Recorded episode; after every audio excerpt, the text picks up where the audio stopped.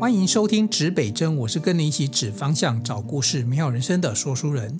今天这一集呢，一样要带带大家呢来走访我们的这个渔村。哦，那之前带大家走访的这样子的一个南京渔寮，有一个年轻人，有一个石斑鱼哥哥这样子的一个奋斗的故事。那今天呢，有一位许班长。哦，那上次我提到就说，哎，我好不容易有这个机会，然后我们可以做一些深入的访查跟访谈。那我每次啊，在这些的访查访谈当中，我都觉得台湾各个角落真的都有非常优秀的职人，只是天时地利人和，他们有没有站上呃大舞台，有没有站上世界的舞台？那一旦时机成熟了，他们都会是你看到电视新闻画面，或者是说呃比较具知名人度人物的那个其中一个。那为什么这么讲呢？因为我发现所有这样子的一个知名人物，其实背后的那些故事啊、奋斗的过程啊，其实都非常非常的精彩。而且其实有时候他们真的都符合大家现在讲的斜杠。但是要这样讲啊，因为斜杠可能是你同时要做很多事情。那这些职人是在不同的时期做不同的事情，但是最后不约而同回到自己的家乡，在自己家乡呃承接这样的传统的事业在努力。那我讲实在话，在台湾你要做传统事业，其实非常非常的辛苦。呃，如果各位最近有看这个金钟奖，各位知道说，呃，这个这个我的婆婆怎么那么可爱这一部影片，还得了非常多奖，包含最佳女主角。呃，我的婆婆怎么那么可爱？她讲的就是饼店传统做饼。那因为呃汉饼没落了，所以大家现在都吃西式的喜饼。所以你看，像这种传统事业，他们在做，真的真的就比较辛苦。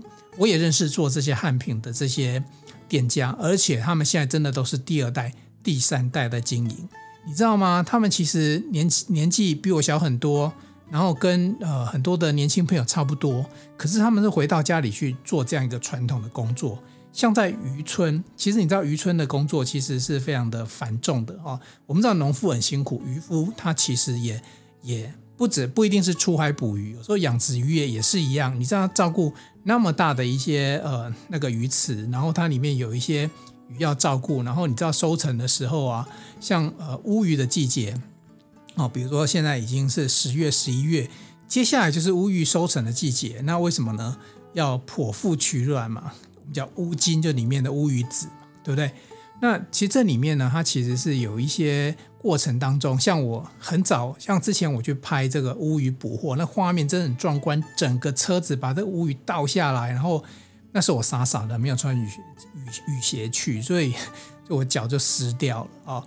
那你看到这样子的画面，那你看是很壮观，没错。可是你知道这些渔人他们的过程当中，最后都要收成，收成之后有很多很多事情要做，然后甚至于呃乌鱼子要晒，所以这个其实都是一个他们很大的挑战。那今天这一集要带大家来看到佳丰水产的许丰利许班长哦。那许班长呢，这也是很妙哦。他跟他太太过去都是在呃教育产业哦，他们是补教事业出来的。其实各位你知道，在台湾你如果好好做补教事业，应该生活不差啊，因为父母亲都很舍得花，然后愿意呃让孩子接受更好的教育啊，所以中间有很多的像台湾补习教育还是很很很旺盛嘛。那最后呢，许班长回来呢，接这个爸爸的事业。那有时候像之前我在跟他聊的时候，他就说：“哎呀，我这也没什么故事啊。”然后我就越聊越多，发现许班长没有你故事很多啊。所以他就在跟我分享了这个一个曾经有过一块石头这件事情的故事啊。那我就说：“对对对，其实。”很多的事情的转折，或者是你起心动念，都不是因为呃胸怀大志啊，我要回来啊，光复家乡啊，什么青年返乡啊，青年创业，都不是这样子，真的都只是因为小小的一件事情，然后起心动念而开始去做。还有一个就是说，许班长他现在的事业啊，不但他养殖，他也用了一些科技的科技的手法。那我觉得他的产品哦，我就是我那一天吃了他们家一罐这个叫做乌鱼子酱，惊为天人哦。呃，那个乌鱼子啊，平常我们都是吃一片一片的，对不对？那他们家有去研发那个乌鱼子酱啊，我觉得它，因为它乌鱼不是因为它贵，所以我们只用一点点。我觉得是因为那个食材啊，比如说它的香味真的是够，有点像是比如说松露，你也不会用很多的松露去调味嘛，你可能在你的菜色里面呃放一点点松露，那香气就够了。其实乌鱼子酱也是有这样子异曲同工之妙。所以呃，他真的做出一些很棒的东西，然后也不断的在朝更好的方向去迈进啊、那接下来呢，我们就来听听当时呢，这个我访谈这样子的呃许丰力许班长，然后他自己分享自己这个产业以及他的过去努力的一个过程。来，我们来听这一段家风水产系许丰力许班长的访谈。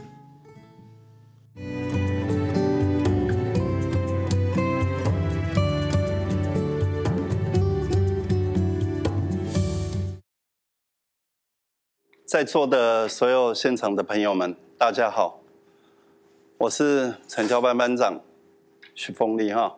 我要感谢三个人，因为这三个人让我的产品更觉得它出色啊。第一个人 Karen，她是我太太，那嘉丰水产几乎也是她一手建立出来的。那所有的一切的活动各方面。包括我们的销售，几乎都是透过他在做这一件事情。我只负责生产，销售的部分都是他。而且他常常都会说：“如果不是我的补习班来 support 你的话，你这个渔场根本做不起来。”所以在这边，我要特别感谢他啊，因为我之前是一个补教老师啊。那第二位许博士，他是我的。水产养殖界的一个启蒙老师啊，他现在人住在多伦多啊。二十三年前，那时候我第一年来到渔场的时候，就认识了许博士。那许博士非常的特别，他也非常的木讷，不太讲话啊。每次我有遇到困难的时候，他就会把圣经的一些章节搬出来跟我分享。因为他是一个非常虔诚的基督徒，啊，每当我们乌鱼收成的时候，他都会跟我讲说，他会为我祷告。所以在他十年前准备要移民多伦多的时候，他送我了一本圣经，他告诉我说：“你有空哈就看看。”后来我第一次接触圣经的时候，发现它是中英中英对照啊。非常厚的一本，结果因为许博士这个人，我真的是去看了那一本圣经哈。从从嗯，他第一诶，从从创世纪是他第一篇，到出埃及记，许博士认为说应该就毕业了。后来他嗯没有想到我看到真言真言篇哦。因为我想了解这个人，所以我去看这一本圣经啊。后面的产品跟许博士非常有关系。那第三个人胡博士，胡博士是许博士介绍的，他也是一个台湾人哈。三十几年前到挪威养鲑鱼，养了六年之后回到台湾，他那时候做了很多益生菌啊，告诉我说养鱼不见得要用药，可以用益生菌。在二十多年前。那时候我就接触了益生菌啊，所以这个胡博士是让我进入微生物学的一个领域的人啊。接下来你们会看到一颗大石头，这颗大石头是我想比想来说明我的父亲哈，也是因为我的父亲我才来到了这个渔场啊。这个渔场是我父亲留下来的啊，我父亲是一个非常健壮的人。可是后来因为糖尿病关系，视网膜出血啊，造成他整个视力整个衰退啊，看东西不不能看得很清楚啊。那时候在他迟暮之年啊，他希望我可以来渔场啊，因为他总是担心这一边会荒废掉，要求我每天要带他来。后来我每天载他来的过程中啊。我终于也能感受到我父亲为什么要叫我来，那有一年，啊，我们家有六兄弟，我是最小的，啊，我们家的庭院啊，有一颗大石头滚到水沟里，我妈就叫我们说，来，赶快把这一颗大石头哈搬上来，免得下大雨的时候会堵住哈，把水淹到家里来。那时候我其中有一个哥哥还，那时候念。警察大学啊，他柔道摔到全国第二名啊，非常强壮的一个哥哥。结果连我这个哥哥这颗石头都搬不上来。后来大家就开始怀疑，问我妈说：“这颗石头是哪里来的啊？怎么会有这一颗大石头在庭院？”我妈才说：“这颗是你爸年轻的时候从河边扛回来的。”那时候我们才知道说，原来父亲是这么有力的一位人士啊。可是当他受到糖尿病的折磨，也没有办法啊。所以他希望我来到渔场啊，我就开始在渔场。把他心念转一下，来这边运动好了啊！我就一路开始啊，遇到了许博士、胡博士啊这些专业的人，一路走走到今天。那今天要介绍的第一个产品是乌鱼子，我们的乌鱼子非常的好吃啊！这尤其我们新竹这一区非常的特别，原因是因为我们。是全台湾纬度最高的乌鱼养殖专区啊，而我们新竹因为在乌鱼收成的时候，东北季风来到啊，水温会降到大约在二十二度。那这个二十二度是一个关键，因为海大有去研究啊，乌鱼从北方洄游到台湾台湾海峡，他们会追着黑潮产卵，那他们发现黑潮的海水温度大约就在二十二度啊。像在前年，我就有听到，诶，有看到报道啊，有乌鱼群在妈祖的北方一直不愿意下来，因为那时候海水的温度还过高。可是有很多在大陆啊，长江河口啊，舟山群岛，这个时候就已经被大陆网走了。所以这几年在台湾海峡抓到的野生乌鱼哈量就非常的少。那我们自己新竹产的乌鱼子哈。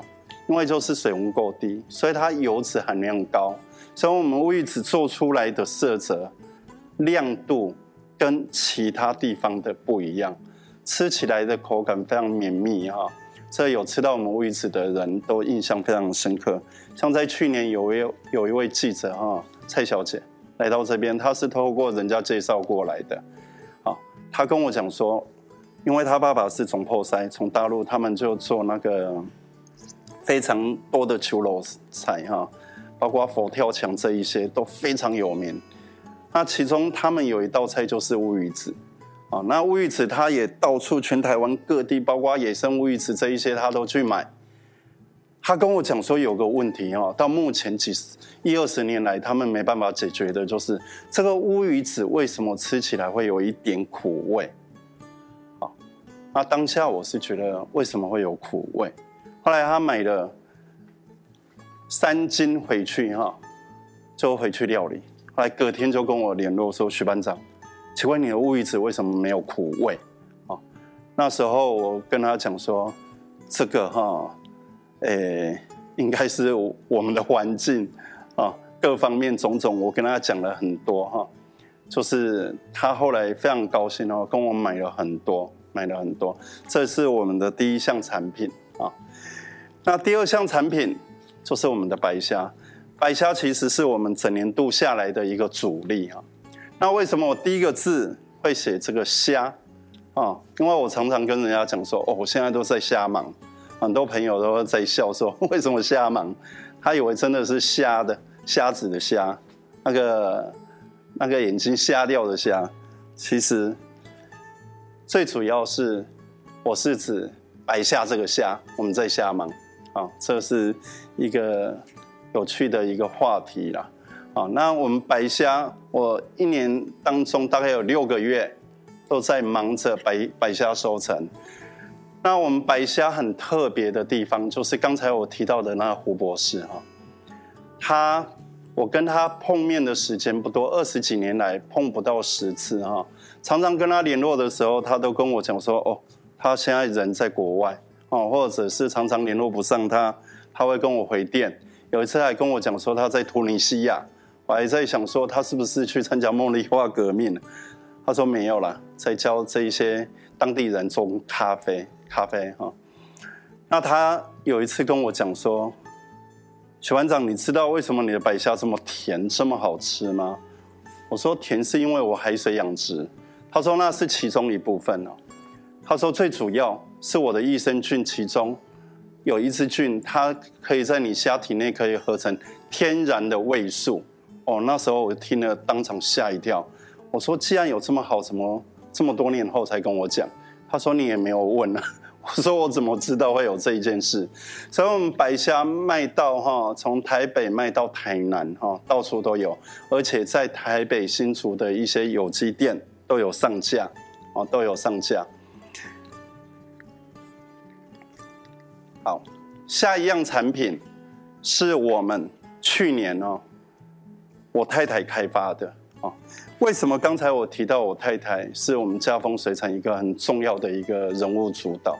因为我在开发这个产品的时候，哈，我们这两支产品，这两支产品啊，乌鱼子 XO 酱跟乌鱼子酱这两支的口口味都是他决定的，因为我太太天生的味蕾哈，非常的特别。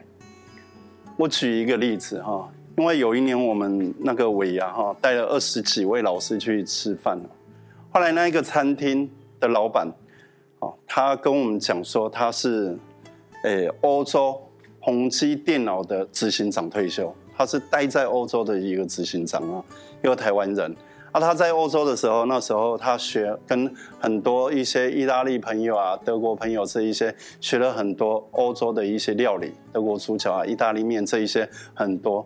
所以他六十二岁退休之后，他就想说：“哎，他来开一家那个意大利餐厅之类的。”那时候他就跟我们聊一聊，就送我们二十二杯的一个饮料。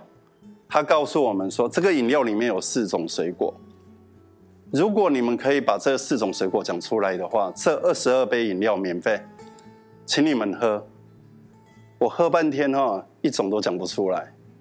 我们其中有一个老师讲出一种，啊，讲出一种，啊，那一种水果是我听过的，啊，是红龙果，红龙果。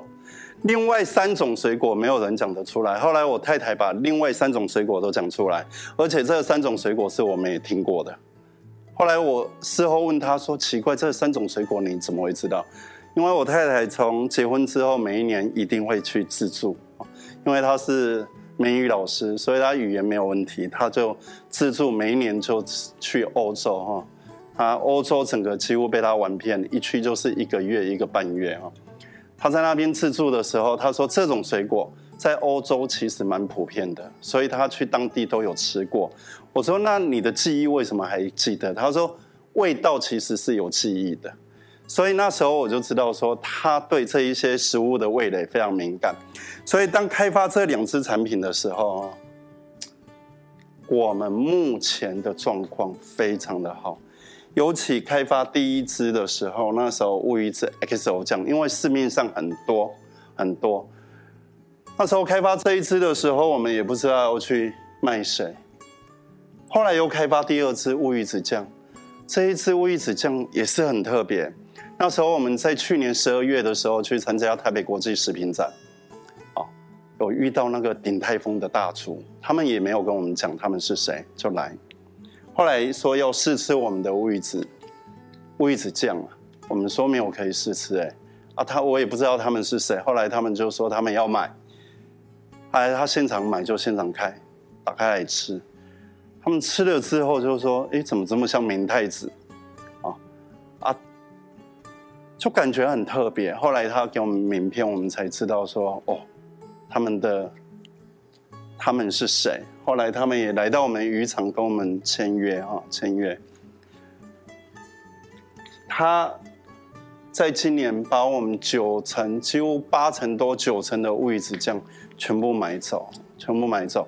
他本来是要跟我们讲说，诶，叫我们跟他们 OEM。啊！我那时候在想说，哇，他们品牌这么大，我当下就觉得说没有问题，就没有想到我太太说不行，不行，帮你们 OEM，我整个傻眼。他们就说为什么？我太太说现在的产品都要溯源，啊，你没有溯源的话，你这一些消费者找不到，找不到这是谁产的啊，这样不行。后来他很坚持，结果他们。这个团队就讨论完之后，就说这样子好了，我们联名。后来我们就我太太就说联名当然可以，所以后来就联名啊。那当然，他我们这一支产品啊，现在坐船应该已经应该到美国了啊。他们把我们这一支产品哈，现在已经进到美国的超市啊，因为我们量不多，我们去年做的量啊没有做很多，所以他只带了一些到美国去，所以这个产品我们也是都是透过那。有 HACCP ISO 两万两千的代工厂啊，食品加工厂帮我们制作，所以我们这一些产品都可以到国外去啊，都没有问题。最后面我要告诉各位朋友，Food is life。从字面上来看哈，食物就是生活哈。其实，在国外他们的意思哈。不止这样子，他们的翻译是“食物就是生命”哦，没有食物是没有办法让人类继续存活下去的。所以每一个人都要珍惜哦，不管农、渔这一些，渔夫们、农夫们所产的东西，大家要珍惜它，尤其。每一位农夫，我常常听到很多一些长辈们哈，在介绍他自己的产品，他的水果，都讲说有多棒多棒。我从来没有去否定他们，觉得说他们可能骗人，都没有。因为我们自己从事农渔哈，很清楚，我们在种植过程、养殖过程非常的辛劳，每天日出而做，日落而息，每天这样子付出了这么多的汗汗血。啊，汗那这一些农夫们，我认为啊，他们从年轻开始做，他们不止付出了汗水，还付出了他们的生命岁月在里头。所以在他的食物里面，他的水果这一些产品里面，都有他们的用心在。我们看到的是他的用心，所以希望我今天的说明哈，可以带给各位朋友。不止对于产品哈，大家我们的食物要珍惜这一些，所有我们开发出来的，所有我们每天产出来的东西，大家哈，希望多珍惜，那也多跟我们分享。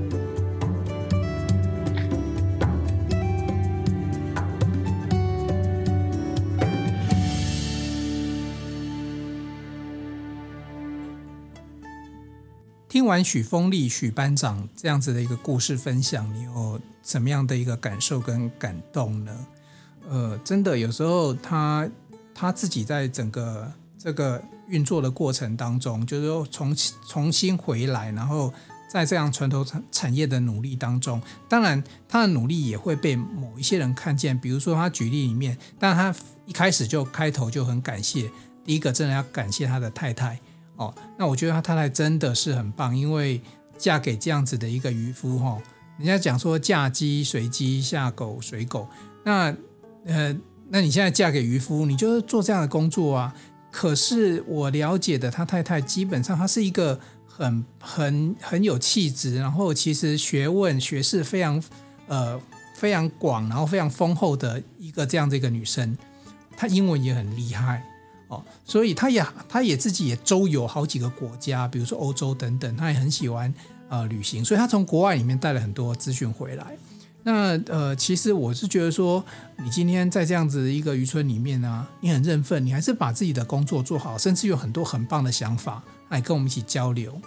所以如果说各位如果以后有机会哈，你说市面上看到呃家风水产的产品，你不妨去试试看哦，呃。好不好吃？这个每个人自己的主观，但是你去感受一下，哎，一个产品经过研发之后，哎，它有什么样不同的风味？哦，甚至以后有机会也能够去拜访这样子一个渔村，看看他们在这样子一个所谓的科技养殖里面啊、用了多少的心思在上面，那你去理解一下，哎，渔村这些人啊，他们其实都是很善良，非常的美好。